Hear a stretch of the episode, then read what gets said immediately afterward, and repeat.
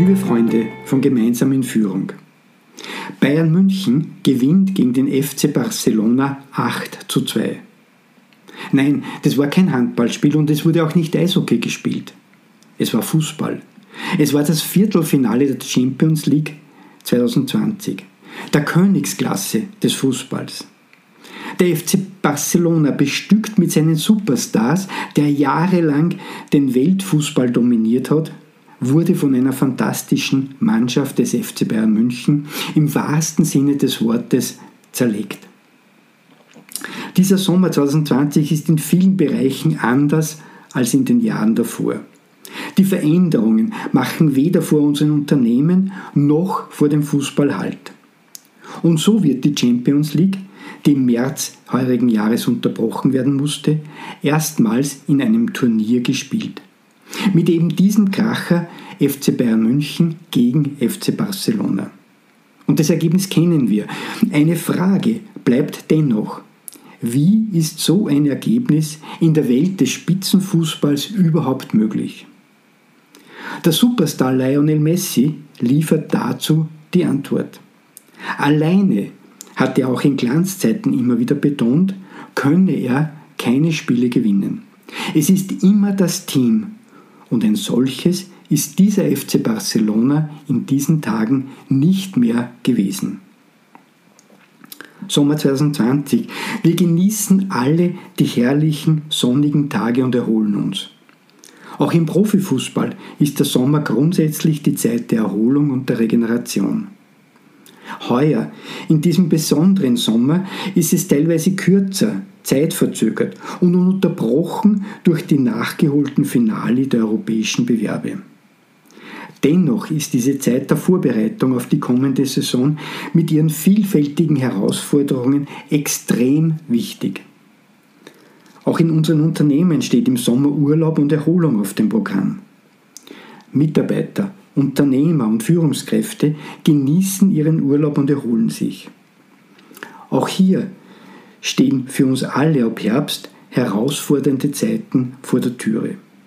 Und da ist es eben ganz besonders wichtig, erholt und vorbereitet zu sein. Vorbereitung ist jetzt ein gutes Stichwort für mich.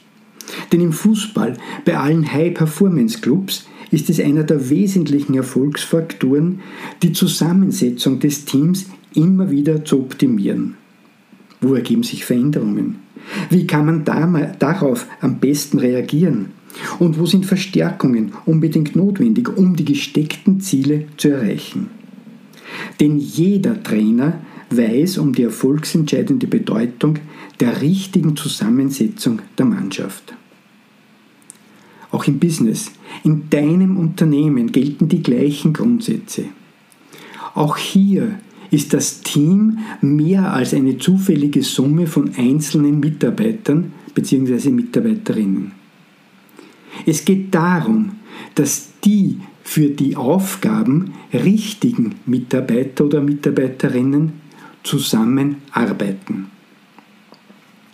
Zwei Doppelbässe stecken für mich in diesem letzten Satz. Die für die Aufgabe richtigen Mitarbeiter oder Mitarbeiterinnen bedeutet natürlich die entsprechende Kompetenz. Allerdings wird diesem Aspekt zumeist viel zu viel Bedeutung beigemessen. Natürlich muss der Profifußballer einen guten Schuss haben, möglichst beidbeinig spielen können und ein guter Kopfballspieler sein. Allerdings sind diese harten Skills nicht die entscheidenden Kriterien. Kompetenz, fachliche Kompetenz ist die Grundlage, natürlich. Aber um ein wichtiges Teammitglied in einem höchst erfolgreichen Team zu sein, bedarf es zusätzlicher Eigenschaften. Und damit kommen wir zum zweiten Thema, nämlich Zusammenarbeiten. Um erfolgreich zu sein, bedarf es einer geschlossenen Mannschaftsleistung. Jeder Einzelne im Team ist wichtig. Jeder Einzelne muss mit seiner Leistung zum Teamerfolg beitragen. Jeder, aber absolut jeder im Team hat sein Bestes zu geben. Nicht, um selbst zu glänzen, das ist ganz besonders wichtig. Es steht nämlich nicht das einzelne Teammitglied im Blickpunkt, sondern immer das ganze Team. Diesem hat sich jeder Einzelne unterzuordnen.